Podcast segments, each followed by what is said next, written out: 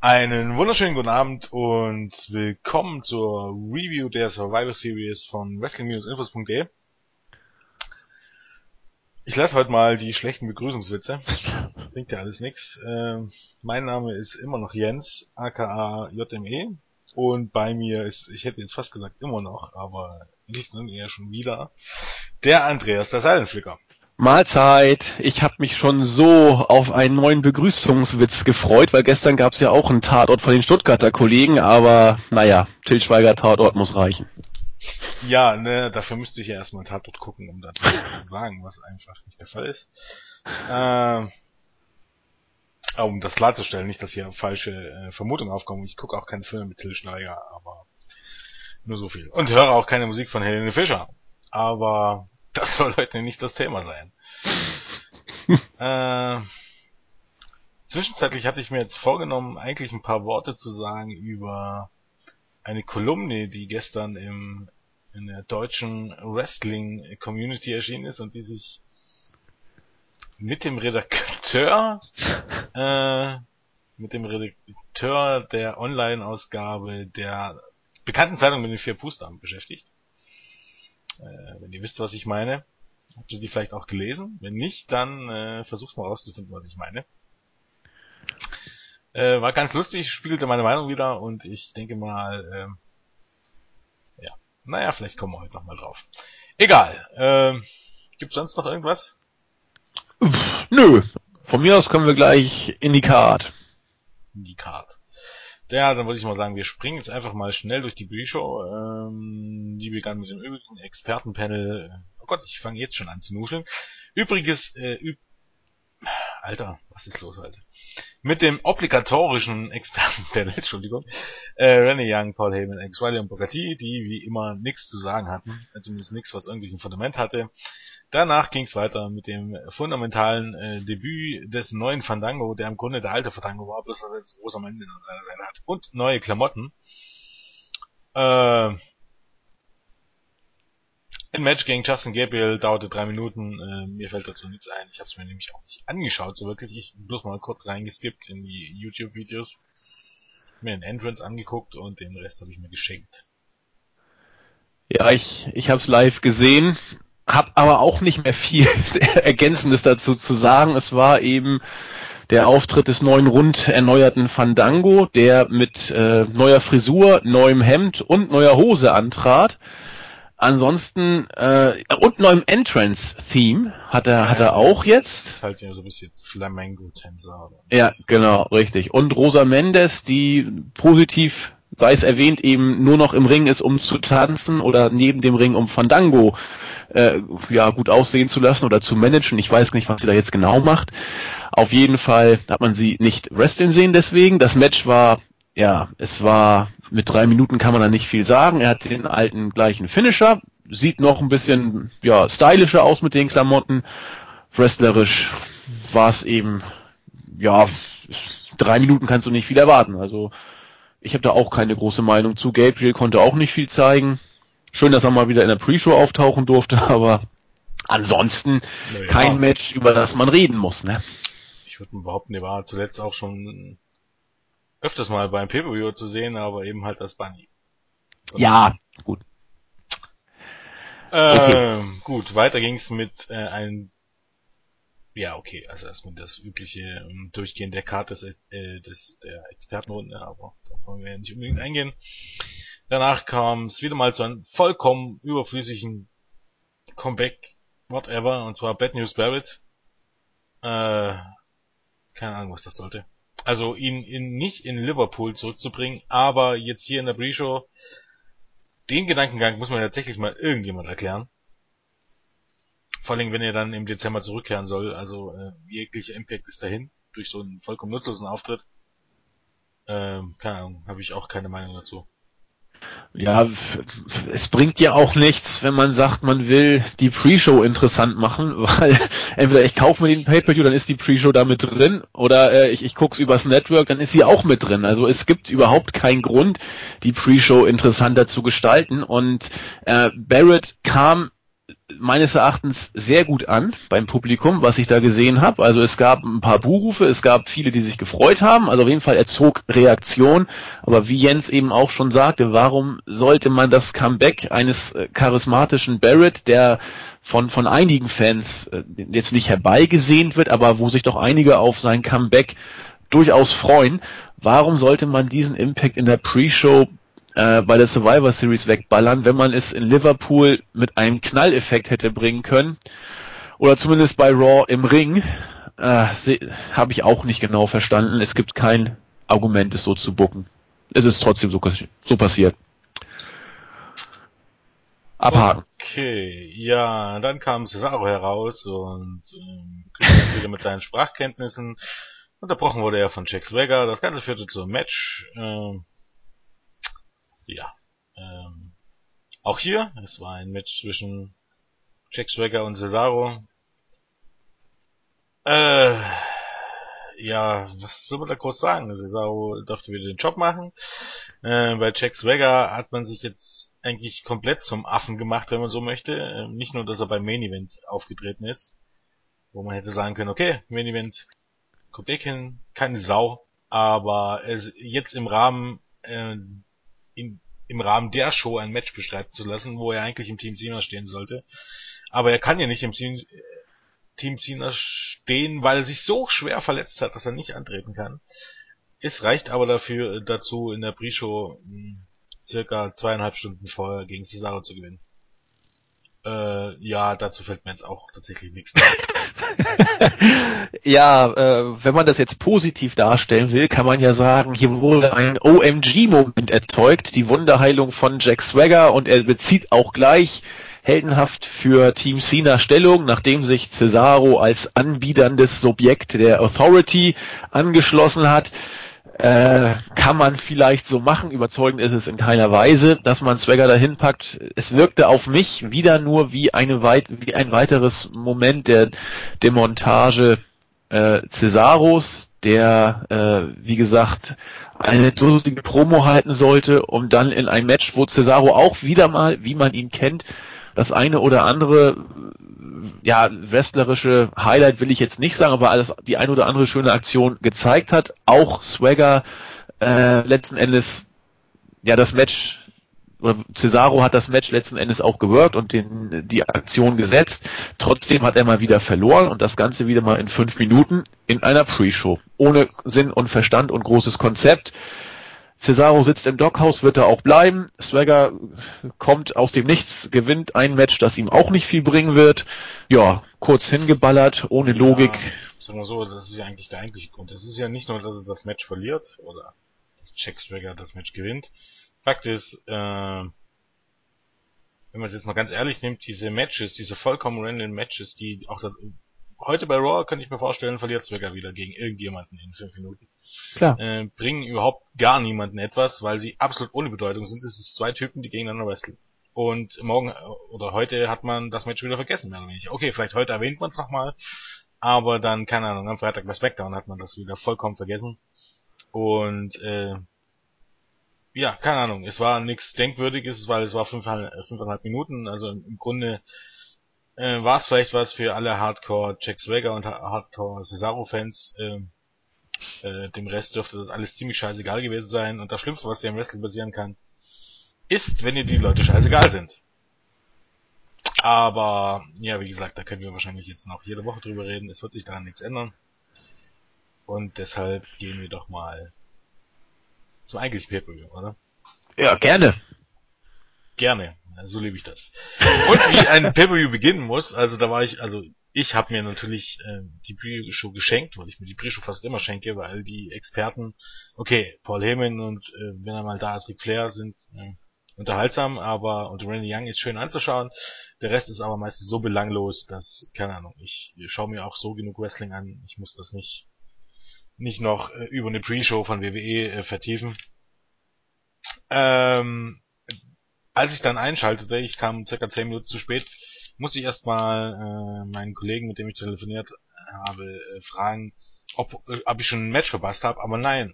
Man öffnete den Pay-Per-View, auch wenn er umsonst war, also in Deutschland war er nicht umsonst, aber zumindest in den USA und in 80, 85 Prozent der restlichen Welt, äh, mit einer über 15-minütigen Promo.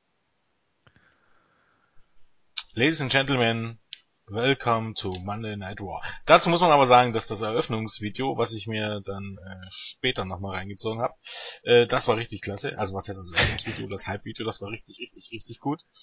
Äh, wesentlich besser als äh, der Aufbau des eigentlichen Main Events überhaupt war. Aber äh, ich fand diese Eröffnungspromo, jetzt mal davon abgesehen, dass so ein bisschen so eine Mini-Stipulation noch hinzugefügt wurde, dass John Cena entscheiden darf, ausgerechnet John Cena entscheiden darf, äh, was mit Hunter und Stephanie passiert, wenn Team Cena das Match gewinnt. Äh, jetzt mal davon abgesehen war, fand ich die Promo furchtbar belanglos und äh, das über ein 15 Minuten zu strecken, meine Fresse, ihr habt Nerven. Ja, so, also erstmal bin ich völlig bei dir, dass man ein Pay-per-View nicht mit einer Promo eröffnen sollte und sei es, dass Vince McMahon persönlich äh, Teil dieser Promo ist. Unabhängig davon haben mir Hunter und Stephanie in der Promo eigentlich ganz gut gefallen. Dieses äh, ja leichte Einschleim beim Vater war eigentlich ganz ganz knuddelig umgesetzt äh, von von Stephanie vor allen Dingen und Hunter hat es auch so ein bisschen versucht. Äh, wie gesagt, unabhängig davon, dass die Promo belanglos, aber von den schauspielerischen Fähigkeiten ganz ordentlich war, hat sie in einem Pay-per-View in dieser epischen Breite nichts zu suchen. Das kann man als als Backstage-Segment bringen in deutlich gekürzter Form, aber nicht als Opener eines Pay-per-Views. Und von daher waren die 15 Minuten A viel zu lang und die Promo auch deplatziert. Insofern bin ich da völlig bei dir. Äh, ja, man könnte ja sagen, also für den Main Event waren wohl im Vorfeld 45 Minuten angesetzt. Also wahrscheinlich mit Entrances und Nachspiel und so weiter und so fort. Ähm, während Nikki Bella und AJ Lee, ähm, um das gleich mal vorwegzunehmen, weißt du, wann sie wohl erfahren haben, dass sie genau 30 Sekunden Zeit haben? Oh, also, Als wenn du mich so gerade fragst, dabei waren, ihr Match, ich nehme gleich mal weg, ihr Match durchzusprechen und die Spots durchzugehen. Da hat man ihnen Echt? gesagt, ach übrigens, spart euch das, ihr habt bloß 30 Sekunden. Weil man keine Zeit hat. Und warum hat man keine Zeit? Weil man am Anfang Zeit schindet mit einer 15-minütigen Promo, äh, mit Backstage-Dokumenten, mit dem auf die äh, Card spontan geklatschten Take-Team-Match und mit einem äh, Divas Tag Team Match, was fast 15 Minuten ging. Und dann noch ein, ein ziemlich langes äh, Halbvideo ähm, nochmal vor dem Main Event. Also eigentlich hat man gut 45 Minuten Zeit geschunden hier. Du hast es gerade gesagt, es zog sich ja Baden durch die ganze Show. Jetzt, äh, jetzt greife ich mal ein bisschen vor. Wir haben ja immer und immer wieder irgendwelche mal mehr, mal weniger belanglosen äh, Hype-Videos, die sind meistens sehr gut bei der WWE, oder Umkleidekabinen äh, Motivationsansprachen mit einer weinenden Stephanie oder einer verzweifelten Stephanie und einem äh, Teamgeist beschwörenden Hunter oder einem Charisma wie ein nasses Handtuch versprühenden John Cena in der Umkleidekabine mit mit Eric Rowan, der dann auch gleich die Taktik ausgibt. Heute müsste es eigentlich der, das Ziel sein müsste es sein zu gewinnen, was sich auch über mehrere Minuten hinzog, solche Promos. Wenn ich sehe, dass solche Promos kommen und jetzt eben erfahre, dass deswegen das Championship Divas Match auf 30 Sekunden gekürzt wird, ja, dann gute Nacht. Also da fällt mir nicht mehr viel zu ein. Jo, gibt's auch nicht viel einzufallen. Ich meine, interessant ist ja immer, dass man diese Hype-Videos, die ja, sagen wir mal, zumindest zu so 55% immer gut gemacht sind und immer ihren Zweck erfüllen, äh, dass man die bei den Pay-Per-Views bringt, was vollkommen nutzlos ist. Ja. Von hinten bis vorne vollkommen nutzlos, weil die musst du bei den Weeklies bringen, weil die sind dazu da, dass die Matches wichtig erscheinen und damit sich die Leute die Matches, äh, den Pay-Per-View kaufen die brauchst du nicht mehr beim Pay-Per-View bringen, dann sind sie vollkommen nutzlos. Und ähm, gegen diese Motivationssegmente und so spricht im Grunde nicht viel. Die kann man mal bringen, aber letztendlich sind die auch zum Scheißschinden da. Und ähm, ja, wenn ihr die bringt und keine Zeit habt, dann lasst zum Beispiel diesen Bunnygram weg, den kein Mensch braucht. Oder bringt diesen Bunnygram in der Pre-Show, wo es viel mehr hingepasst hätte, äh, anstatt dort vollkommen nutzlos ein Match zwischen Swagger und Cesaro äh, hinzuklatschen. Also, äh, das ist einfach nur ziemlich ähm, mieses Zeitmanagement, sagt man mal so. Aber okay. Äh, danach wurde es äh, Gott sei Dank langsam ein bisschen besser, aber als im Action gab. Und zwar stand das ähm, Fatal 4-Way Tag Team Match um die WWE Tag Team Championship an. Äh, gut, dass und Starters verteidigten ihr Titel gegen die Matatoren, gegen die Usos und gegen die Mississippi.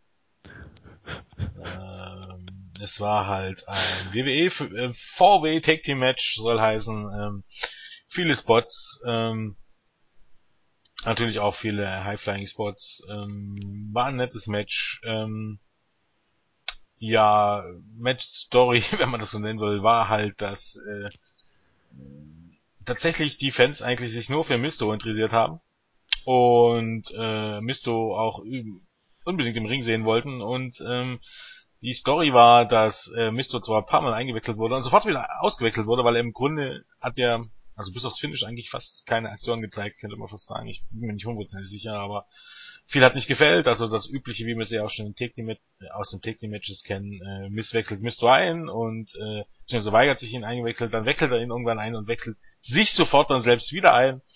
Dann war Misto mal drin und äh, dann hat ihn äh, hat sich Goldust eingewechselt, äh, bevor Mr. überhaupt irgendwie dazu kam, was zu machen. Äh, ja, war alles ganz okay. Ähm, äh, das Match hat 15 Minuten bekommen, äh, auch eine Überraschung, dass man einfach mal, wenn man wenig Matches auf der Karte hat, äh, eben hier dachte ich ja noch, okay, jetzt mal abgesehen von der viertelstündigen Eröffnungspromo, vielleicht schenkt man sich mal das Zeitschinden und gibt die Zeit einfach den Matches, äh, weil 15 Minuten für das Match waren eh wirklich ungewöhnlich. Aber ja, waren unter. Ähm, das Finish kam dann, als es ein Tower of Doom Superplex ähm, Gedöns gab äh, mit den Dusts und den Los Matadores. Ähm, dann gab's noch äh, ein Super Flash von einem der Usos. Äh, der Miss hat sich eingewechselt, hat den Uso aus dem Ring äh, befördert. Äh, dann hat sich äh, Misto zur großen Verwunderung von dem Miss eingewechselt und den äh, Goldust war es, glaub gepinnt. Äh, das war der Titelwechsel. Der Miss war äh, ziemlich schockiert, dass sein äh, Lakai, sein Stunt-Double doch ihm hier das Spotlight gestohlen hat. Aber als er dann die beiden Titel in der Hand hatte, war alles wieder gut. Ähm, nein, Misto hat keinen Titel bekommen. Äh, die haben sich dann ein bisschen feiern lassen. Und das war's dann auch schon zum Opener. Ja, ihr habt ja schon an äh, Jens Stimmlage erkannt, dass er äh, das Match wohlwollend, aber in keiner Weise geflasht zur Kenntnis genommen hat. Und so war es auch bei mir, wobei ich es ein bisschen positiver sehe. Es war genau das Match, das man vor dem Pay-per-View erwarten konnte. Ähm, und es war gut, aber man hat es eben erwartet und entsprechend auch so dann hingenommen, weil man es eben schon oft so oder zumindest so ähnlich bei, bei Raw gesehen hat. Was mich hier, was mir hier positiv aufgefallen ist, war, dass die Los Matadores zumindest für meine Begriffe relativ viel Zeit im Ring gekriegt haben und auch äh, solide geworkt haben. Man hat die Champions relativ selten gesehen und man hat auch äh, die Usos zu Anfang zumindest relativ selten gesehen. Dann nachher, als es dann spotlastiger wurde, äh, kamen natürlich die auch äh, intensiver und häufiger ins Match. Jens hat es schon gesagt, großartig war wieder äh, Damien Sando und alle in der Halle, auch ich am Fernseher, haben eigentlich in erster Linie nur drauf geguckt, was macht Sendo, wie zählt er und er hat's wieder großartig gemacht, weil er das mit einer mit einem G Gesichtsausdruck, der der gewisses Charisma und und eine angestrengte ja Naivität äh, darstellt, wie er das umsetzt und äh, das das macht er zurzeit einfach klasse. Und auch wir dann äh, als, ich weiß gar nicht, welche Aktion das war, äh, wo, wo Misto, glaube ich, vom obersten Seil äh, in den Ring geschmissen wurde und dann Sendo selber über die Seile auch diesen äh, diesen Rollüberschlag, keine Ahnung, wie man diesen äh, Move benennt, reingehüpft ist und das das war so gab es ein ein freundliches Lachen aus dem Publikum, also der Junge kam einfach mit dieser Art super über und und over. Und ich freue mich riesig, dass die beiden jetzt den Titel haben, oder was ich, Miss hat den Titel, also Misto ist Tag Team Champion und äh, Entschuldigung, Miss ist Tag Team Champion und Misto darf äh, ihn quasi als Stunt-Double auch mal mitmachen, genau. Ähm, aber das könnte, wenn man diese Storyline, oder was ist Storyline, wenn man diese, diesen, diese Regentschaft noch ein bisschen weiterlaufen lässt, könnte das für die Tag Team Gürtel eigentlich nur äh, gut sein, weil du musst um die beiden gar keine Storyline basteln, das wird so ähnlich wie Team Hell No werden. Die werden sich selber overbringen und durch durch interne Geschichten. Es hat wurde ja schon deutlich, dass äh, The Miz da äh, erbost ist, dass Sendo sich selber einwechselt und äh, man hat ja auch gesehen nachher bei der Siegesfeier, äh, Miz hält beide Titel hoch und erntet Buhrufe. Sendo äh, zählt die Aktion, hält die beide Arme hoch ohne Titel und wird aus wird gefeiert ohne Ende. Da kann man richtig was draus basteln und selbst wenn man es nicht macht, äh, werden die mit dieser Comedy-Geschichte sich selber overhalten, bis es dann irgendwann zum Split kommt. Aber alles ist besser, als die Arm Double das so versauern zu lassen, wie man sie als Tag Team Champ Champs gebuckt hat. Das wird, glaube ich, bei Mr. Onsendo nicht passieren und von daher. Boah. Boah, pass mal auf, ich glaube, das wird ganz putzig. Also, ähm, Brian Alvarez hatte letzte Woche schon gesagt, dass Damien Sendo erst so großartig wird, weil er eigentlich nicht wirklich gut ist. Er ist nicht schlecht, aber er ist jetzt auch nicht wirklich gut. Er ist gelebter Durchschnitt sozusagen. Ja. Ähm, und ähm, mich erinnerte das hier sofort daran, dass er hatte eigentlich nur eine einzige Aktion, die er mitspringen äh, musste. Und das war in den Ring zu gehen und den Spiel äh, abzustauben und wer dabei ja fast auf die Fresse gefallen. Hat. er ist am Seil hängen geblieben und ist dann in den Ring gestolpert. Das dachte ich mir auch schon großartig. Aber ähm, davon mal abgesehen, es ist glaube wirklich so, ähm, dass wenn man wenn man die beiden irgendwann splittet und diese ersten Spannungen sind schon da, dann sind beide irgendwie wirklich äh, verdammt. Klar. Weil The Mist ist ganz unten angekommen und Damien Sendo, naja, okay, mit viel Glück, mit viel Glück äh, bekommt er den, den Comedy-Spot, der ein bisschen offen ist. Und was mir noch aufgefallen ist, mh, mittlerweile, ähm, keine Ahnung, was, was mir an dem, diesem, dem Match am Ende nicht gefallen hat, war zum Beispiel auch, dass es wieder offengelegt hat, dass für ein bisschen Comedy wird jede Regel außer Kraft gesetzt. Also wir erinnern uns, vor ein paar Wochen war es so, dass äh, dass es DQs ausgesprochen wurden, weil ein Take-Team-Partner, der nicht offiziell im, im, im Match war, eine Aktion gezeigt hat. Äh, und hier war es, dass El Torito Aktionen zeigen sollte. Und es gab keine DQ. Und jetzt könnte man natürlich wieder sagen, bei Fatal Fourways gibt's keine DQ. Dann muss man aber ganz ehrlich sagen, äh, dann sind alle vier Teams die letzten Idioten, weil dann hole ich einen Stuhl und klopp meine drei, die, die anderen drei, drei Teams windelweich. Und das sind einfach wieder Dinge, wo du sagen musst, ähm, da ist in diesem Moment Wrestling unlogisch. Und wenn was unlogisch ist, äh, schalte ich ab. Irgendwie. Und ja, gut. Ähm, ja, weiter ging es mit einem Promo-Video zu Larry the Cable Guy, der heute bei Raw anwesend sein wird, um seinen neuen Weihnachtsfilm äh, Jingle All the Way 2 zu promoten, in dem auch Santino Marella mitsp mitspielt. Jeha, sage ich da nur. Dann ging's ähm, to the back zu Adam Rose und seinen Rosebuds, äh, wo der gute Adam mit dem Bunny ähm, irgendwie mit Wrestling-Spielzeug spielte. Mm, äh, dann kamen Heath Slater und Tyler O'Neill dazu. Und äh, aus irgendwelchen Gründen, die ich jetzt nicht nachvollziehen kann, weil ich da schon wieder abgeschalten hatte, ähm, wurde dann irgendwie ein Match angesetzt. Und ja. Irgendeine Meinung dazu? Nein, kein, keine Meinung. Es war, es war kurz. Also sagen wir das Positive, es war kurz. Äh, nicht ganz so kurz war dann das zweite Match des Abends, das äh, traditionelle Survivor Series Attack Team Elimination Match der Damen. Äh, Natalia, Emma, Naomi und Alicia Fox gewannen gegen Paige, Leila Summeray und Cameron. Und zwar mit einem ja, Kantersieg könnte man sagen, äh, mit einem glatten 4 zu 0. Ähm, aber trotz, dass es nur vier Pinfalls gab, hat man das Ganze tatsächlich, wer hätte das eigentlich schon fast größte Sensation des ganzen Abends, hat man das Ganze tatsächlich auf 14 Minuten gestreckt oder auf 14,5 Minuten. Ähm, ja, das Positive zuerst, es hätte schlimmer sein können. Also es gab wesentlich schlimmere äh, Elimination Matches der Damen oder oder Multi-Divas Take Team Matches in den letzten Monaten. Aber ja, schlimmer wäre es wahrscheinlich auch nur geworden, wenn man Rosa Mendes und Eva Marie hier noch mit reingesteckt hätte. Das hat man sich geklemmt. Gratulation dazu. Aber okay, zugegebenermaßen hatte man auch noch Rose und das Bunny gegen, gegen Heath Slater und Tyler O'Neill. Das war jetzt nicht deutlich besser. Aber trotz allem, auch wenn das Match ähm, besser war als erwartet, also es war jetzt nicht gut. Und einige der Damen, jetzt bei allem Respekt, auch der Damen, die hier mit anwesend waren, so wirklich in einem Wrestlingring haben die nichts zu suchen. Sorry, aber äh, nee, ne wirklich. Und zum Beispiel Leute wie Alicia Fox sind Jahre dabei. Mhm. Hat mich am Ende nicht so sonderlich umgehauen. Also es war nicht katastrophal, aber ja. Zumindest hat man es nicht in drei Minuten äh, sieben Force gebracht. Das war natürlich schon mal. Genau, also ich bin an das Match ja, mit den mit ja wenigen Erwartungen rangegangen, trifft es wohl doch ganz gut. Ich habe einfach gedacht, ich lasse mich jetzt mal unterhalten und schau mal, was passiert.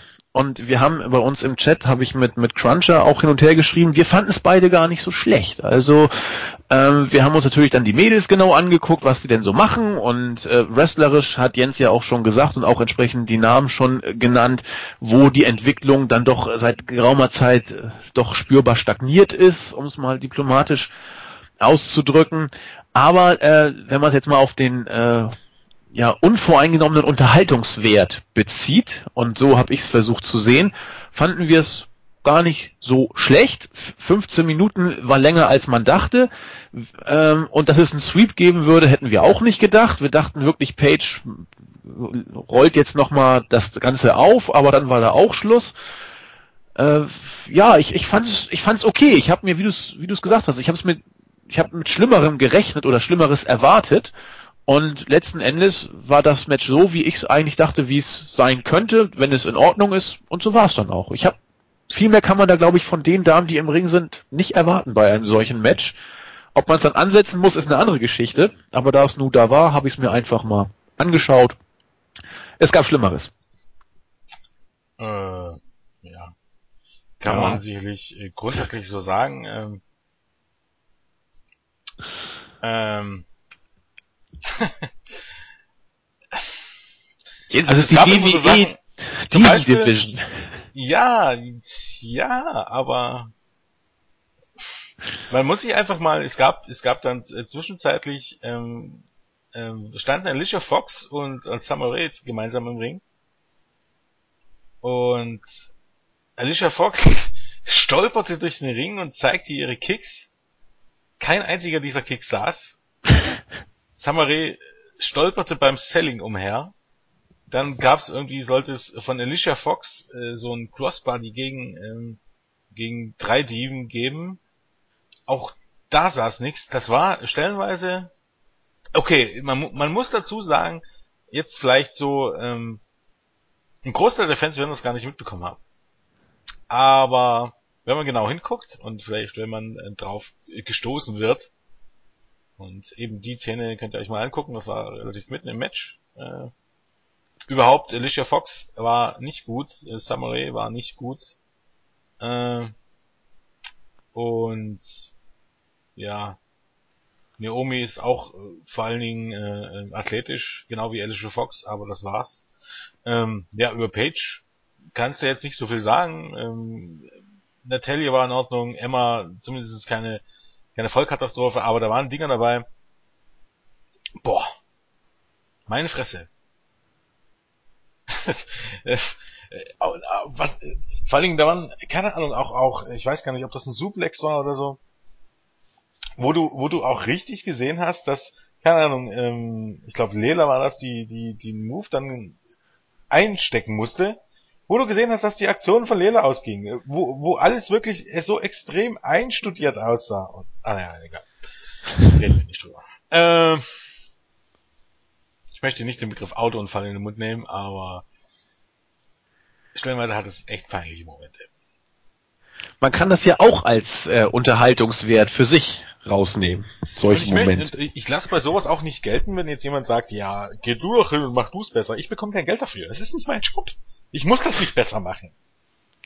Aber ich muss meinen Job, mit dem ich Geld verdiene, muss ich gut machen. Und da kann ich auch nicht Scheiße abliefern. Und wenn es da der Fall ist, dass ich zu den, keine Ahnung, zu den unteren 10% der Welt gehöre, dann die diesen Job ausüben, dann äh, ja, mache ich meinen Job scheiße und bin mein Geld nicht wert. So einfach ist das. Ja, egal. ähm, Match Nummer 3 war dann äh, Bray Wyatt gegen Dean Ambrose.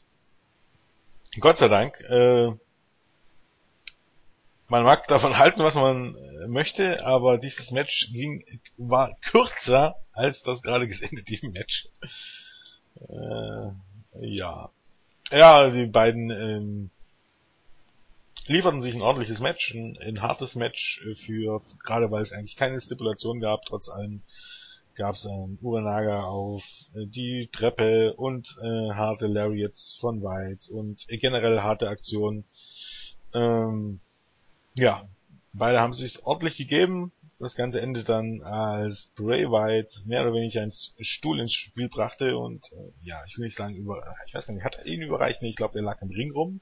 Zwei Stühle lang im Ring rum. Einen hatte der Referee rausgesch äh, rausgeschafft und den anderen hat äh, Ambrose in die Finger bekommen und ähm, White forderte ihn halt ihn auf, dem, äh, ihn dazu auf, äh, ihn mit dem Stuhl zu schlagen. Und äh, ja, Dean Ambrose ist nicht John Cena, denn äh, wir hatten den Spot genau so schon mal, als sich Dean Ambrose dann, äh, Bray White dann opfern wollte und John Cena nicht zuschlug, weil er natürlich nicht äh, den Hate embracen kann, wie es Ken mal so schön ausdrückte, sondern John Cena ist ein Good Guy, also auf dem Papier, warum es nicht ist, äh, da kommen wir dann später noch drauf. Ähm, Dean Ambrose schlug damit zu, beendete damit das Match, ähm, drehte dann nach dem Match vollkommen frei und ähm, holte noch einen Tisch, da wurde Wyatt mit dem Elbow durchgehämmert und dann noch Stühle und noch mehr Tische und irgendwann auch begrub er unter dem ganzen äh, Schmodder dann äh, Bray Wyatt und holte noch eine Leiter und stellte sich auf die Leiter und eigentlich wusste schon jeder, wohin das führen soll.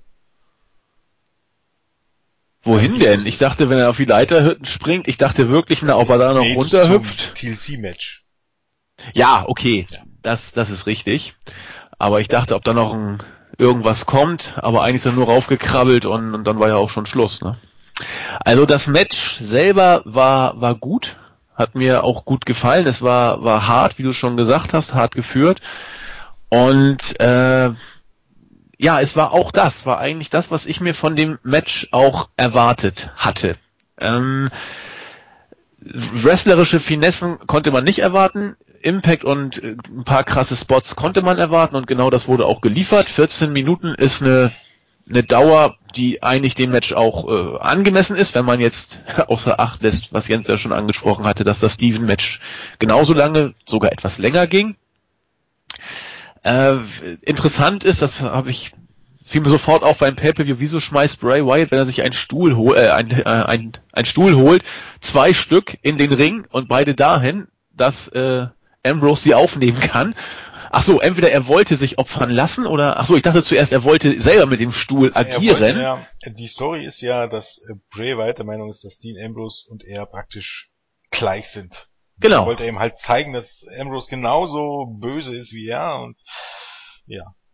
Okay, aber dazu braucht es eigentlich keinen Stuhl. Also ich glaube, äh, Ambrose hätte keine Sekunde gezögert, auch nach Storyline, äh, alle Gegenstände gegen Wyatt einzusetzen, wenn sie denn erlaubt gewesen wären und dann ja auch teilweise, wenn sie nicht erlaubt sind. Also ja, da irgendwas zu beweisen, weiß ich nicht. Noch mal, ähm, zeigen.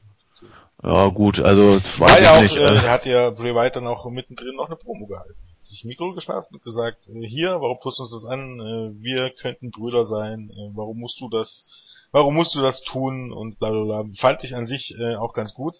Ja. Hätte aber durchaus noch ein Match warten können, weil äh, nach dem Singles-Match, ja okay, die haben sich schon relativ hart gegeben, aber mh, hm, ich denke mal, nach irgendeinem Hardcore-Match wäre das noch besser gekommen.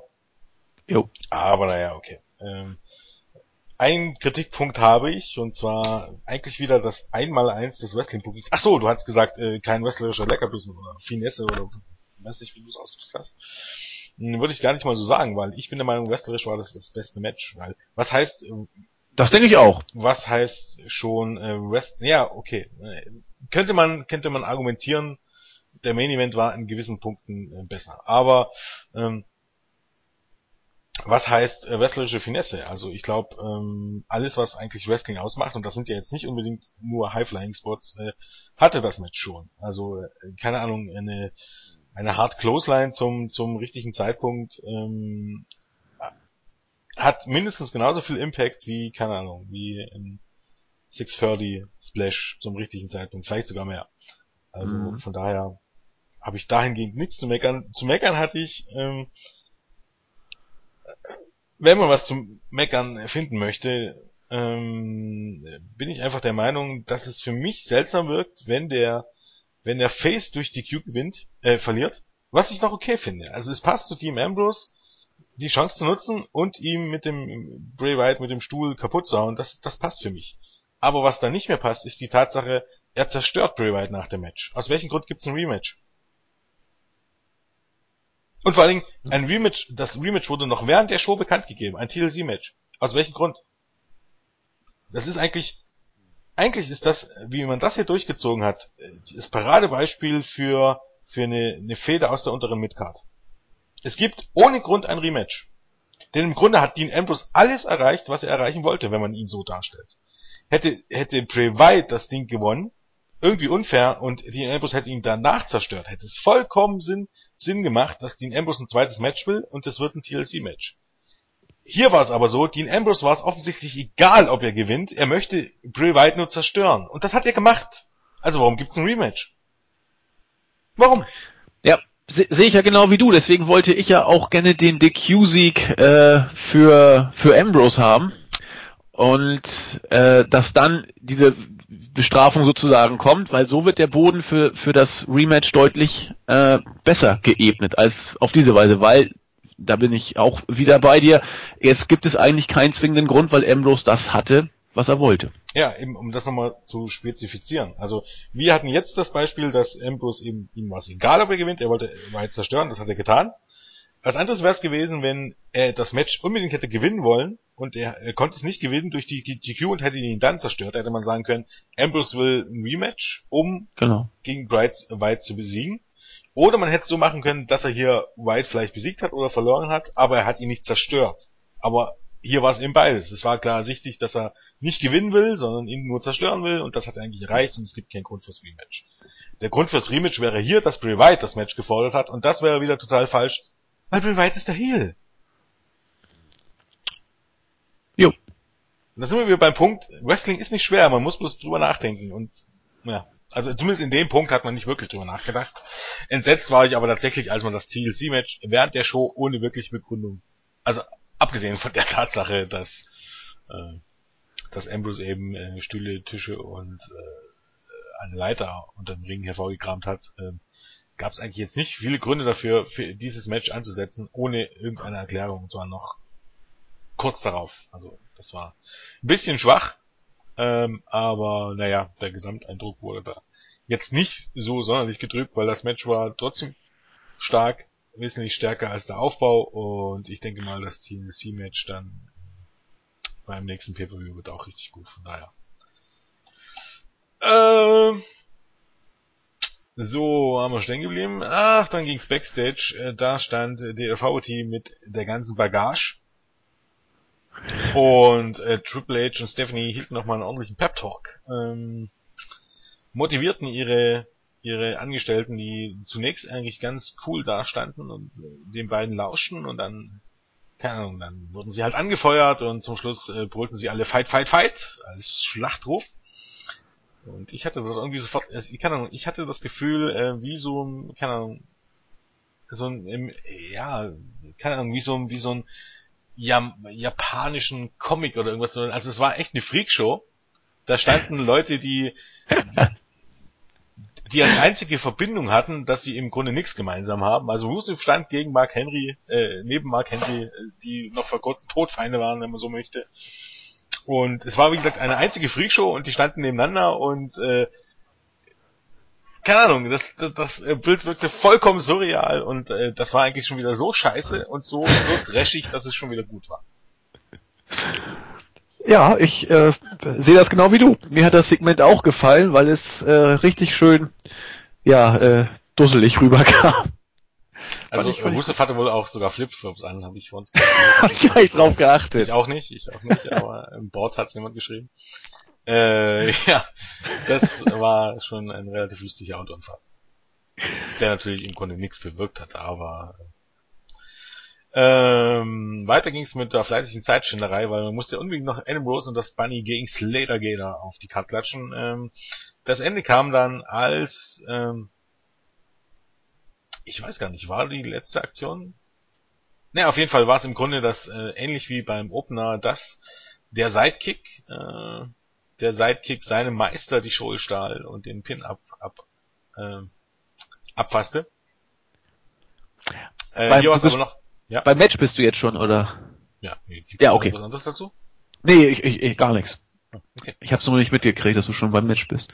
Nee, Alles klar. War vorher noch irgendwas zwischen dem Segment mit Fight und dem Match? Nee, eigentlich nee, über, also habe ich nichts zu ergänzen. Okay. Ähm, ja, das hast du mir ein Konzept gebracht. Ach so, genau. Das Bunny ähm, staubte nach einem Dropkick vom Seil den Sieg ab und Adam Rose war einsetzt und das Bunny feierte in Adam Rose Manier und ließ sich von den Rosebuds Backstage tragen und Adam Rose blieb wie ein bedröppelter äh, Pudel? Tölpel im Ring zurück. ja, es geht weiter. Ja, es geht weiter. Äh, schauen wir mal. Das Match selbst war äh, erfrischend kurz, dafür genauso unnötig, wie es kurz war. Das wäre ein, das wäre ein Match gewesen, das man mal in die Pre-Show hätte packen sollen, weil da gehört es auch hin. Ähm, ja, ansonsten habe ich da nicht viel zu sagen. Man, man führt die Fehde zwischen dem Bunny und äh, Adam Rose bei einem Pay-per-View fort, äh, mitten in der Card. Und äh, ja, was will man dazu groß sagen? Äh, dass das Bunny hat wieder technisch gut gewrestelt. Ich denke mal, es wird Sami Zayn diesmal drunter gewesen sein, aber weiß man da schon irgendwas? Ich habe nichts gehört. Aber es ist auch wurscht. Ähm, ansonsten zweieinhalb Minuten. Ja, Slatergate, waren die Statisten, um eben diese Fehde fortzuführen. Und das Bunny ist jetzt wohl der neue Party Time All the Time Leader, weil ja auch das Gefolge das Bunny jetzt als neuen äh, Anführer wohl akzeptiert hat. Ich habe wenig, was ich dazu sagen kann zu dem Match. Also es ja. ließ mich kalt, genau wie wie das Bunny und Rose und alles. Hier sind wir wieder halt bei dem Punkt, dass äh, jetzt könnte man drüber diskutieren, in dem inwiefern es äh, die Minuten dem Match also in, inwiefern das Match AJ gegen Nikki besser gewesen wäre, aber ich bin weiterhin der Meinung, wenn man für so ein Pay-Per-View etwas ankündigt, dann sollte das, was man ankündigt, auch die Zeit einnehmen. Booking hin oder her und egal ob ob einige dieses Match lieber gesehen haben als Nikki gegen AJ, Fakt ist, die Leute, die für dieses Pay-Per-View bezahlt haben, haben bezahlt für die Card, die angeboten wurde und nicht für irgendwelche andere Matches. Das ist nun mal, das ist nun mal ein Fakt, wenn man so möchte. Natürlich könnte man jetzt sagen, niemand hat bezahlt für AJ gegen Nikki, aber das ist ja nur eine Annahme. Wenn es doch Leute gab, wäre ich ziemlich angepisst gewesen, wenn man für äh, dieses Match und auch für das eine oder andere Segment und bla bla bla, wo man eben halt hier überall Zeit geschunden hat, äh, dann das Divas Match auf 30 Sekunden ähm, gestutzt hätte. Also das ist, keine Ahnung, und äh, dann hier wirklich Bunny und Adam Rose bringt's doch in der Pre-Show. Naja, ja. egal. Äh, dann ging's weiter mit äh, wieder mal ein Beweis, dass WWE nicht klüger ist als Bart Simpson und eigentlich dümmer als jedes Kleinkind. Ein Kleinkind fasst bloß zwei, dreimal auf oder oder ein, zweimal auf die Herdplatte, bevor es auf die heiße Herdplatte, bevor es mitbekommt, dass man das nicht machen sollte, weil es heiß ist. WWE bekommt es immer wieder hin, äh, Roman Reigns in Segmente zu stecken, wo er seine Stärken auch garantiert nicht ausüben kann. Und das ist zum dritten Mal ein vollkommen belangloses Interview via Satellite, wo er zum dritten Mal genau dasselbe erzählt. Eigentlich hat er nur die Stadt ausgetauscht. Ich wäre li jetzt lieber in hier Stadt einsetzen. Sagt er jedes Mal. Ja. Und das war eigentlich auch der ganze Inhalt seiner Promo, Cheap Pops zu ziehen und darauf hinzuweisen, dass er relativ bald zurückkommt. Das interessiert kein Mensch. Nee, natürlich nicht. Deswegen waren die Reaktionen ja auch, ich habe da auch drauf geachtet, relativ überschaubar. Sie haben beim Namen der Stadt gejubelt und ansonsten Reigns Comeback-Ankündigung höflich zur Kenntnis genommen. Äh, wir haben es ja auch schon jetzt dreimal, wo es dieses Video gekommen ist, auch dreimal gesagt. Äh, es ist ja auch nichts Neues. Man killt mit solchen Videos das Impact für, fürs Comeback. Äh, Reigns war ja selber sogar Backstage. Er hätte sogar auch in die Halle kommen können, was vielleicht noch ein bisschen mehr gebracht hätte. Weiß ich jetzt aber auch nicht. Aber mit solchen Videos tut man keinem eingefallen. Und Chris Jericho hat ja sehr deutlich äh, gemacht, dass er ähm, solche Sachen nicht möchte. Er möchte nicht mit irgendwelchen dusseligen Interviews oder oder oder Promos äh, auftauchen, wenn er äh, irgendwann nochmal ein Comeback im Hinterkopf hat, weil er genau weiß, dass solche Sachen den Impact beim Comeback schmälern. Und Reigns wird zum dritten Mal binnen weniger Wochen auf diese Art und Weise wieder dem Publikum näher gebracht. Äh, das kann doch eigentlich nicht gut gehen.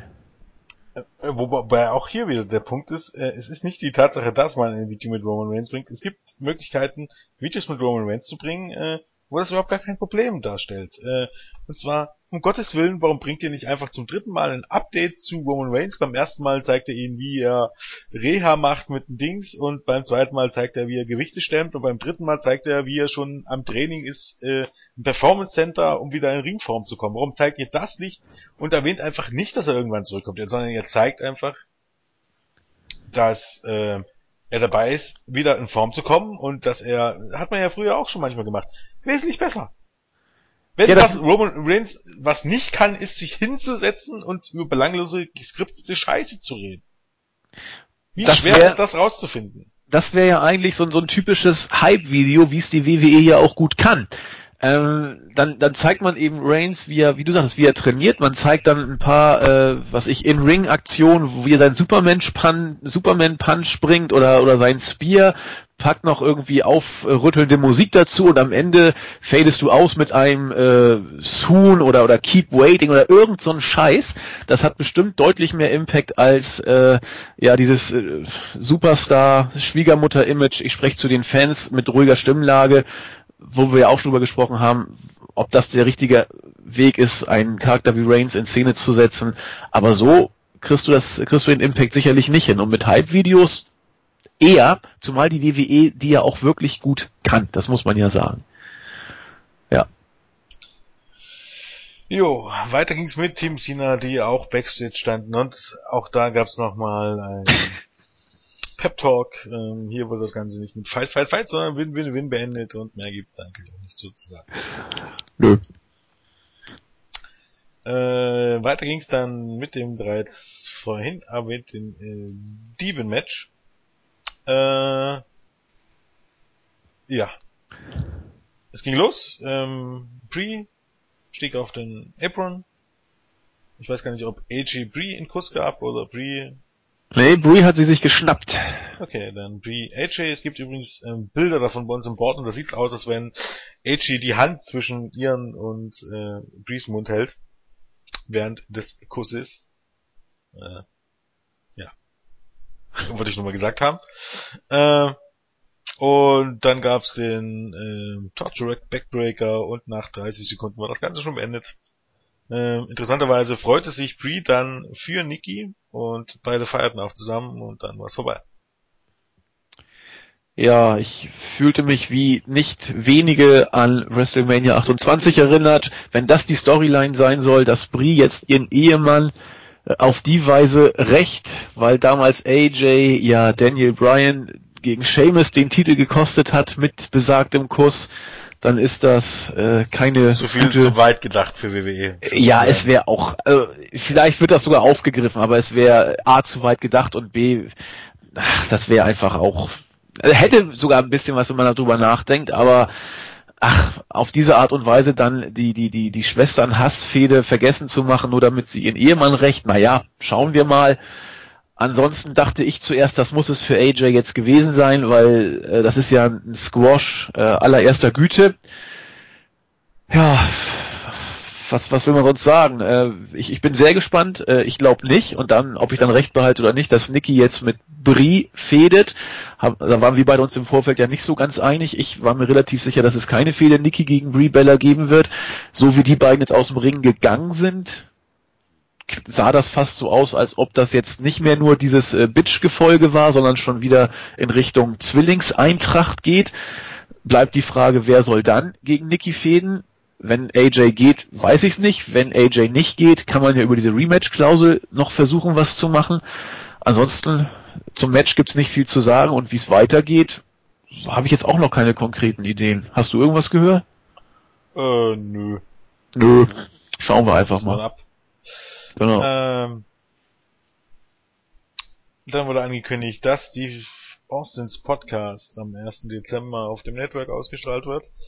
Mit Vince McGann als Gast. Das könnte ganz interessant werden. Also, wobei abwarten. Also, wenn es direkt bei, bei, bei Austin wäre, dann wäre es ganz interessant. Dadurch, dass es auf dem Network läuft, dann ist natürlich immer ein bisschen K-Fape-Gefahr. Wobei ich davon ausgehe, dass Austin da sicherlich seine Vorstellung durchgedrückt hat und dass es sicherlich das Klartext-Gerät wird. Und dann wurde eben äh, Ambrose gegen Wyatt als TLC-Match bei TLC bestätigt. Ähm, dann gab es noch ein Hype-Video für den Main-Event, bis selbiger dann anstand. Und ähm, ja, auf Forward kam in voller Pracht und Stärke raus, wirklich alles, was Rang und Namen hat. Hunter Stephanie, Jamie Noble, Joey Mercury, Lana äh, waren mit dabei, zusätzlich zu Rollins, Kane, Rusev, Henry und Harper. Ähm, das Match begann dann mit Big Show und Mark Henry. Und nach ein bisschen Stairdown und so das übliche Posieren fing sich Henry den K.O.-Punch und nach 47 Minuten stand's äh, ja, 1-0 kann man ja sagen. Oder in dem Sinne ja eigentlich, wenn man so möchte. Äh, 4-3. 4-3, ja. ja. Ähm, für die Faces und da dachte ich mir schon, oh Gott, bin ich hier bei Teen A angelangt.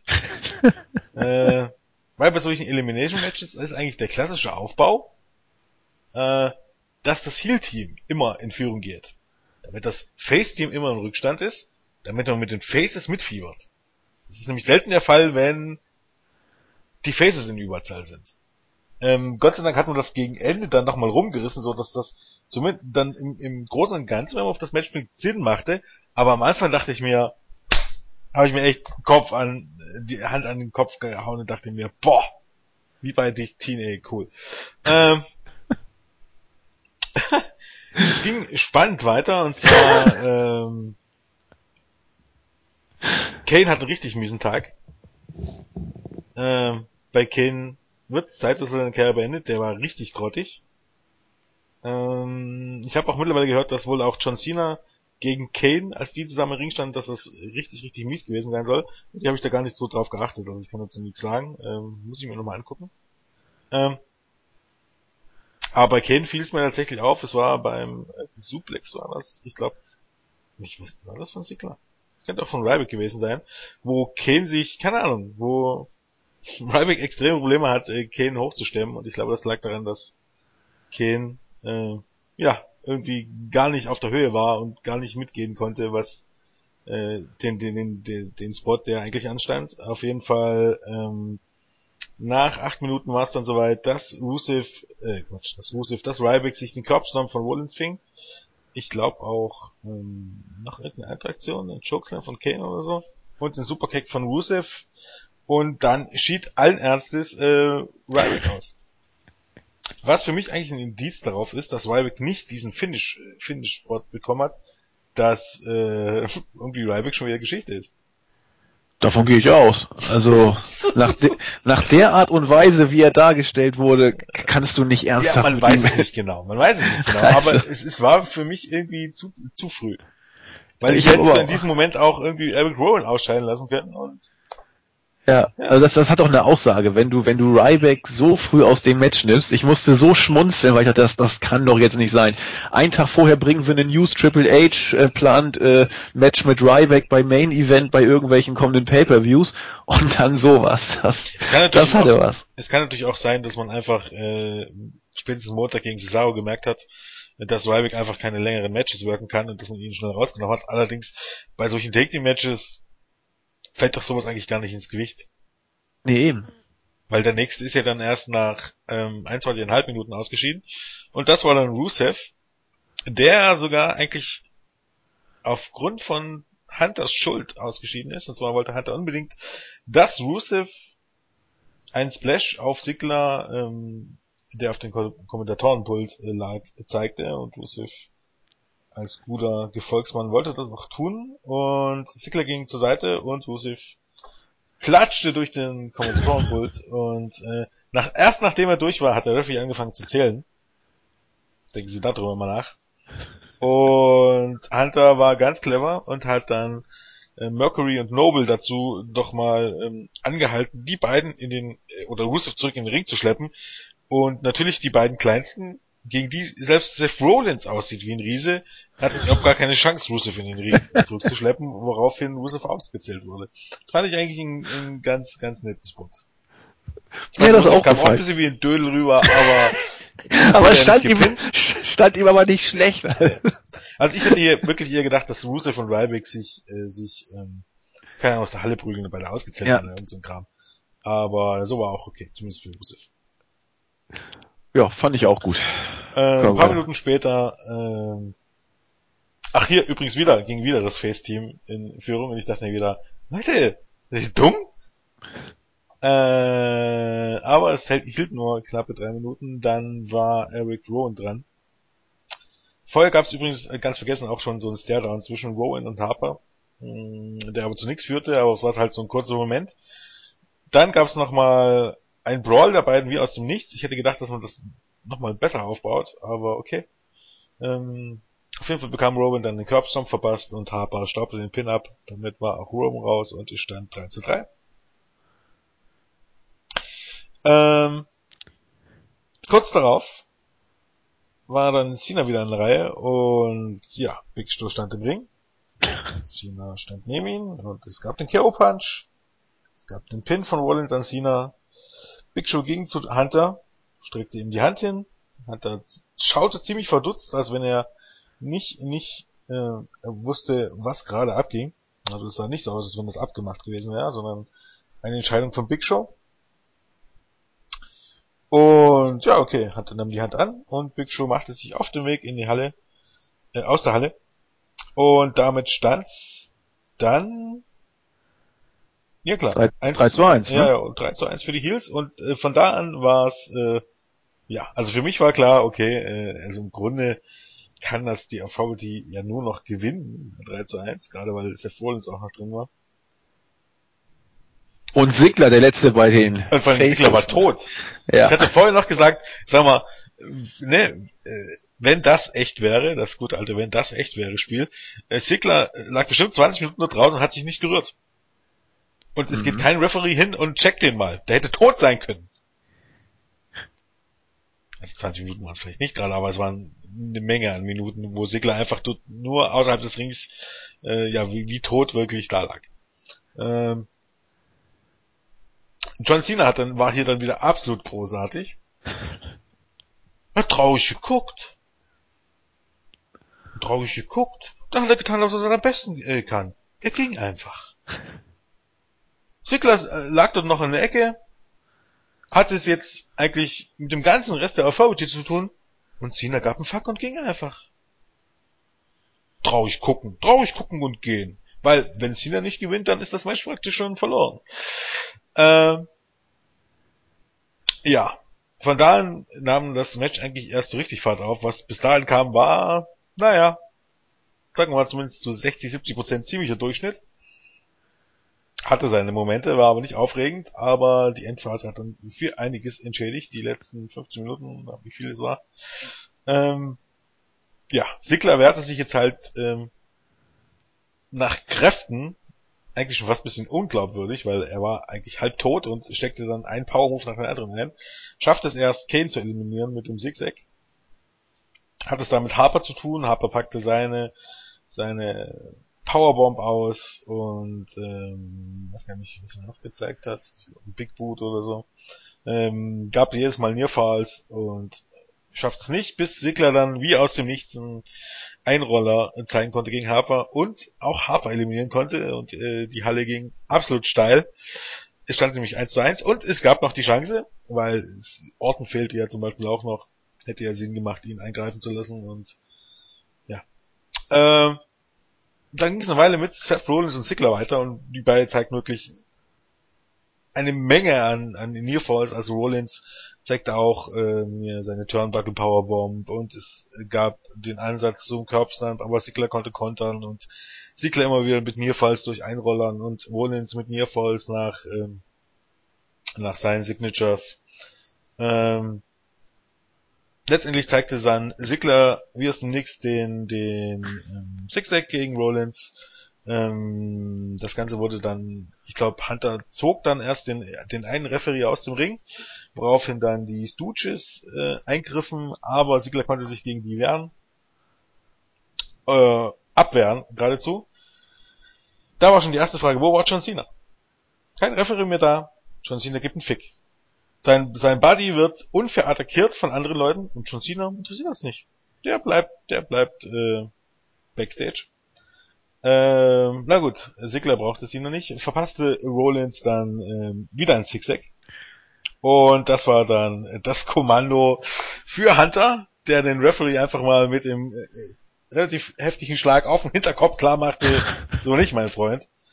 Ähm, Hunter krempelte dann seine Ärmel hoch, könnte man fast so sagen. Ähm, Hat er auch gemacht, oder? Ja, na klar. Verpasste genau. Ziggler eine ordentliche Tracht Prügel. Äh, und den Pedigree. Und wieder war von John Cena nichts zu sehen. Es war kein Referee da. John Cena hätte rausgehen können. Offensichtlich gibt's keine DQ. Das war wieder so auch wie so Wrestling und Logik, dass äh, die Referee, die äh, Referees, die Backstage sind, war ja schon bei, bei dem zweiten, der reinkam, die sehen offensichtlich nicht, was davor passiert ist. Deshalb gibt's keine DQ. Oder sie dürfen erst dann eingreifen, wenn sie beim Ring sind und alles, was vorher ist, ist, sozusagen gesetzesfreie Zone. Vor allem, man hatte ja schon äh, stellenweise auch sowas mit, mit einem Videobeweis und im Nachhinein und lauter so ein Quark, den man hatte, aber das bei, bei Scott Armstrong, also bei dem Referee, der zum Schluss kam, macht ja noch Sinn, der war ja so ein bisschen äh, schon mal der Referee der Authority. Aber bei dem genau. zweiten, der kam, der hätte eine DQ aussprechen müssen, weil Mercury und äh, und Noble eingegriffen haben. Aber gab's natürlich nicht und John Cena dachte aber auch nicht dran, oh, okay, hier gibt's ja keine DQ, offensichtlich, da kann ich doch jetzt rausgehen und Hunterblatt machen. Auf die Idee kam er nicht.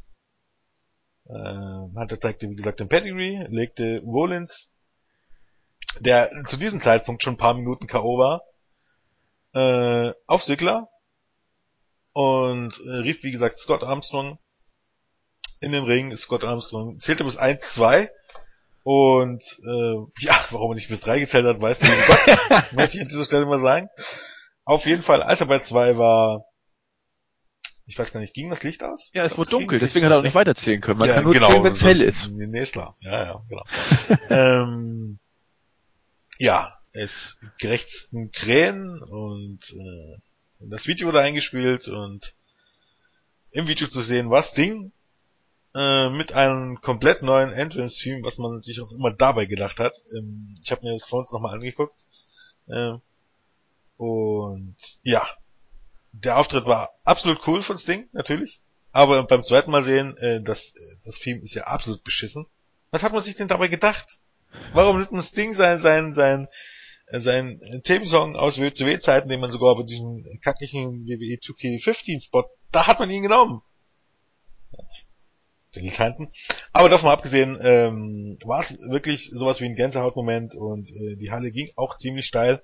Ich werde nie verstehen, wie jetzt viele Leute rumquengeln, kann man schon fast sagen. Äh, warum war das nicht Randy Orton? Allen Ernstes, Leute, allen Ernstes, nach über zehn Jahren Randy Orton und John Cena aus der Spitze, wollt ihr lieber Randy Orton haben als Ding? Seid ihr von allen guten Geistern verlassen? Und stell dir mal vor, was wäre denn passiert, wenn es wirklich Orten gewesen wäre. Zu Recht un hätten sich ungleich alle mehr, hätten sich wieder alle aufgeregt. was soll denn Orten? Es war vorhersehbar, es war scheiße, es war seine Heimatstadt. Sting, da müssen wir nicht drüber reden, das war genau richtig und ein und Gänsehautmoment. noch fünfmal wiederbringen bis zum Royal Rumble. Es gibt immer einen Grund, oder für Orten wird es immer einen Grund geben, Seth Rollins zu attackieren. Das Klar. muss nicht die Survivor Series sein und scheiß auf, auf, äh, auf seine Heimatstadt. Es interessiert heutzutage wirklich keinen mehr besser als in der Heimatstadt verlieren. Und das gab's auch schon, auch schon für, für Randy Orton. Also wüsste ich hier überhaupt gar nicht, wo das Problem ist. Also für mich war es definitiv alles richtig gemacht. Äh, wie dem auch sei, Sting machte sich auf den Weg zum Ring. Äh, neben den Filmsong war ich auch ein bisschen erstaunt, dass Sting sich die Haare nicht schwarz gefärbt hat, sondern braune Haare hatte. Und eigentlich hatte er graue Haare. Und auch relativ dünn an manchen Stellen. Ja, ja das sowieso. Ich meine, auf die 60 zu. Ähm, das Ding liefert sich einen ausgedehnten Staredown mit Hunter, der dann auch This is Awesome Chance äh, hervorbrachte. Ich möchte mal wetten, ein Auftritt von Randy Orton hätte keine This is Awesome Chance äh, hervorgebracht. Ich kann es mir auch nur dazu erklären, dass viele Sting nicht wirklich kennen, oder zumindest nur von irgendwelchen Videos, die ihn weder bei TNA gesehen haben, noch bei WCW gesehen haben, ich glaube gar nicht wirklich einschätzen können, welche Legende da wirklich vor ihnen steht, weil natürlich ist er jetzt nicht irgendwie auf ein Level von Hulk Hogan oder von, ja, keine Ahnung, von Ric Flair, aber Sting ist eine größere Legende als zum Beispiel Bill Goldberg oder Batista oder Randy Orton oder für mein Verhalten auch als John Cena. Also okay, John Cena ist könnte man drüber debattieren, aber zumindestens als Randy Orton und ähm, ja, wie gesagt, Goldberg, Batista und wer da noch als Legende gesehen und, und wird. Und so, so weit weg ist er von Hogan und Flair auch nicht. Also er ist zwar nicht dicht, also er ist zwar nicht auf einem Level, aber vom Bekanntheitsgrad in den Staaten ist Ding so weit weg doch nicht. Auch durch die ja, NWA-Zeit früher da. Da ist er schon ein Stückchen weg, du. Ah. Also von, sagen wir so, er dürfte noch nicht mal ein Triple H sein, weil Triple H, ja gut, okay, Triple H vielleicht. Aber auf dem Level H. würde ich ihn, würde ich ihn ansetzen, genau, auf Hunters ja, Level das ungefähr. Ist, das ist ziemlich weit weg noch von Hogan und auch ziemlich weit weg von John Cena. Ja, okay. Ja. Lass mal so stehen. Flair, naja, weiß ich nicht, aber auch klappt von Flair. Also die sind schon mal noch mal ein Stück, ein Stück über ihn angesiedelt, aber wie dem auch sei, mit Sicherheit einer der ganz großen Legenden, sicherlich nicht der allerbeste Wrestler, aber musste er auch nicht sein und äh, entfernt davon schlecht zu sehen. Äh, wie dem auch sei, langer Stairdown, äh, bis Hunter dann ähm, zu lang wollte, Sting wich aus, äh, es gab einen Scorpion Death Drop. Interessanterweise nach gut 10 Minuten oder gefühlt 10 Minuten lag Seth Rollins immer noch bewegungslos rum. Das wäre der zweite, wo ich sagen würde, geht da kein Referee hin? Der Typ scheint tot zu sein. Der bewegt sich nach einer Aktion, wo zumindest nach ein paar Minuten die Leute meistens wieder aufstehen, bewegt er sich gar nicht mehr. Äh, das Ding zog ähm, Sigler auf Rollins und verließ dann den Ring. Dann kam der, ich glaube der erste Referee war das, oder der zweite Referee wieder zurück in den Ring. 1, 2, 3 zählte, äh, Siglers Musik wurde gespielt. Sigler hatte tatsächlich, äh, ja, abgesehen von Sting war Sigler der Star des Abends, also mehr ins Spotlight konnte man hier wirklich nicht stellen. Also wie gesagt, dass hier nicht Ryback äh, genommen wurde für, für diesen Spot, zeigt für mich durchaus ein bisschen, dass, ja, okay, bei Ryback hätte man vielleicht tatsächlich noch gedacht, er gewinnt. Bei Sigler war wirklich, ja wirklich der absolute Außenseiter und niemand hätte gedacht, dass er noch gewinnt. So wie man Sigler dargestellt hat. Und äh, umso größer war eben der Impact, also es war schon von dem Sinn absolut genial gebuckt, die letzten, die letzten 15 Minuten. Das kann man eigentlich kaum noch besser machen. Niemand hätte es erwartet und Sigler hatte seinen großen Moment der vermutlich nicht lange anhalten wird, wenn man ehrlich ist, aber äh, egal, für diesen Moment war es perfekt aufgebaut. Ähm, Sigler feierte, ging dann Richtung Ausgang, wo dann allen Ernstes John Cena herauskam. Und ich dachte mir so, was für ein Penner ist denn der Charakter John Cena bei WWE? Es gibt eigentlich keinen größeren Penner und keinen größeren Heel als John Cena. Eigentlich musst du den heute hier zum Heel turnen lassen. Aber es, es war doch klar, dass er kommt. Nee, aber merkt das bei WWE äh, niemand? Wie unsympathisch man eigentlich als Kind kannst du den doch nicht mehr bejubeln. John Cena ist ein feiger Pisser, der nur auf sein eigenes, auf sein, auf gut Deutsch. John Cena ist aus der Halle gegangen, für ihn war das Match erledigt und er hat zugesehen, wie Hunter und die anderen Sigler, er hat die Karrieren von vier Leuten aufs Spiel gesetzt, weil es ihm scheißegal war. Nein, Jens. Äh, doch!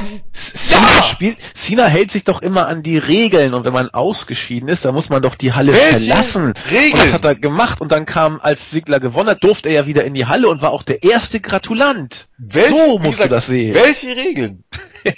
Ich durch diese Attacke, durch diese Attacke, die keine DQ nachfolgt, war, für, war doch vollkommen klar, dass es keine Regeln gibt.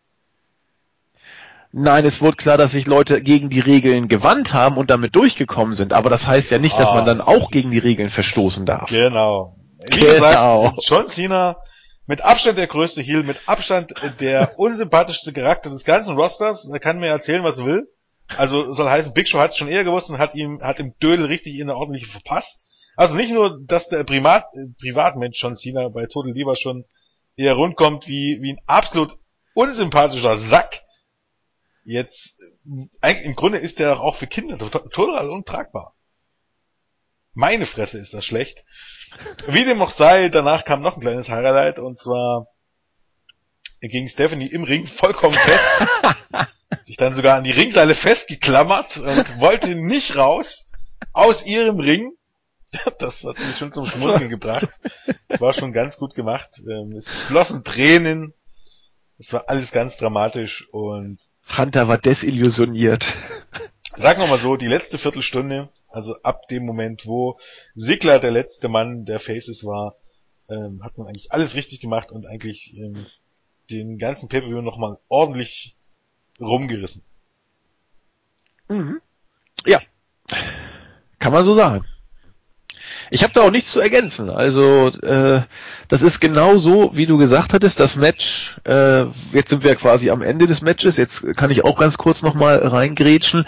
Äh, in der Kurzfassung, das Match fing für mich relativ mau an. Es war ein ganz normales Standard-Match bis äh, zu dem Moment, wie du schon sagtest, als äh, Sigler gegen die anderen drei stand und es dann langsam so hinkam, oh, er, er pinnt erst Kane, dann pinnt er Harper und dann ging's ja richtig los. Dann packst du noch Sting, die äh, eine der größten Legenden, dann doch nicht auf Hogan und Flair-Niveau, vielleicht auch etwas weiter weg, als, äh, als ich vielleicht dachte, bringst diese Legende aber zu zu, zu dem WWE-Debüt, und zwar jenseits von irgendwelchen Werbeaktionen für Videospiele, äh, deutest damit sehr konkret an, was ja nun mittlerweile auch äh, immer mehr Quellen bestätigen, dass es äh, tatsächlich ein Match bei WrestleMania zwischen Hunter und äh, äh Sting geben wird. Also auch da schließt sich für Sting der Kreis. Wenn man es wirklich so sehen will, man muss es so sehen, war das ein Stück weit ein Wrestling-historischer Moment, den wir hier gesehen haben.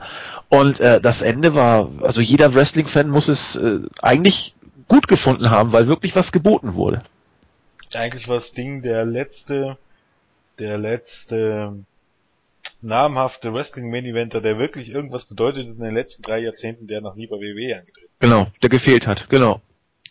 Es gibt das einfach keinen anderen. Also von daher, sicherlich manche, aber sind sie vielleicht sogar traurig, weil das Ding eben der letzte, der letzte dieser Art war, der sich immer geweigert hat, für WWE anzutreten. Und genau das war ja der Punkt. Es lag nie daran, dass WWE nicht wollte, sondern es lag immer daran, dass Sting nicht wollte und ähm, Angebot abgelegt hat. Aber nichtsdestotrotz, ähm, ja, mich freut's. Ja. Ähm, der Main Event war in Sachen Story äh, Storytelling größtenteils, abgesehen von den ganzen John Cena-Kram, der natürlich absoluter Bullshit war, ähm, größtenteils sehr gut. Auch es macht nämlich auch durchaus Sinn, dass okay, Sinn macht natürlich nicht, dass beispielsweise Big Show mit Eric Rowan gut Freund ist, obwohl die vor ein paar Wochen noch mehr welche Matches gegeneinander bestritten haben, wo diese Fehde weit ähm, Big Show angedeutet wurde, oder dass Henry und Rusev äh, gut Freund sind und aber Sinn macht zum Beispiel, dass Big Show, obwohl er ja wahrscheinlich schon wusste, dass er ähm, oder vielleicht wusste es auch nicht und es war es, entwickelte sich, ne, laut Storyline erst im Laufe des Matches, aber dass er Henry K.O. haut, um dann trotzdem gegen Cena zu turnen, weil, auch wenn er gegen Cena turnt, findet der Henry trotzdem scheiße. Das macht tatsächlich Sinn. Ähm, wie gesagt, vom Storyline, Storytelling war es top. Wrestlerisch, zumindest in der ersten Hälfte des Matches nicht immer, aber dafür definitiv am Ende und ich denke mal, für ein WWE Main Event kann man im Grunde nicht mehr verlangen. Und zusammen mit Bray Wyatt gegen Dean Ambrose würde ich mal behaupten, dass allein die beiden Matches mit dem Überraschungseffekt, mit dem historischen Faktor, wenn man so möchte, eigentlich schon dafür gesorgt haben, dass das meiner Meinung nach einer der besten Battle dieses Jahr war. Am Ende des Tages. Ja, wenn du WrestleMania und den SummerSlam nimmst. Ich sag ja einen, nicht der. der ja, ja, nee, ich sage, ich versuche ja gerade so einzuordnen. Ähm, dann kann man ihn tatsächlich auf, auf äh, Position äh, 3, 4 irgendwo einordnen. 3, 4, 5, so in dem Dreh würde ich, würde ich auch sagen. Und dann gehört er zu den Top 5 kann man ihn wohl zählen. Ich fand ihn gleichwohl, äh, ich habe trotzdem nur sechs Punkte gegeben für den Pay-Per-View, weil mir einfach äh, zu viel Zeit für belanglosen Mist geopfert wurde. Beim Main Event gut, man, man kann versuchen, das wrestlerisch noch den ersten, in der ersten Hälfte ein bisschen stärker zu machen, wobei solche Matches immer schwer äh, in Gang kommen. Da kann man auch wrestlerisch nicht viel, also äh, an, an, an Single Rest, Single Matches kannst du ja entsprechend aufbauen mit, mit einer Matchdynamik und Storytelling. Das geht bei solchen Matches eben nicht, weil die Partner eben oder die Gegner immer zu, zu doll durchwechseln. Aber im, im, gerade auch mit dem Ende ist das eigentlich ein Survivor Series Match, wie man es viel besser nicht bucken kann. Das, das ist richtig. Äh, Ambrose Wyatt war gut. Die Diven ich fand sie im Rahmen ihrer Möglichkeiten äh, unterhaltend. Ich sage jetzt nicht gut, aber unterhaltend. Das ist, glaube ich, ein Adjektiv, das äh, besser passt. Äh, Rose äh, gegen das Bunny hat überhaupt nichts da zu suchen gehabt. AJ gegen Nikki Bella war unwürdig für AJ. Und das Tag Team Match war ein solider Opener, auch wenn das Wort solide alles und nichts bedeutet. Es war okay.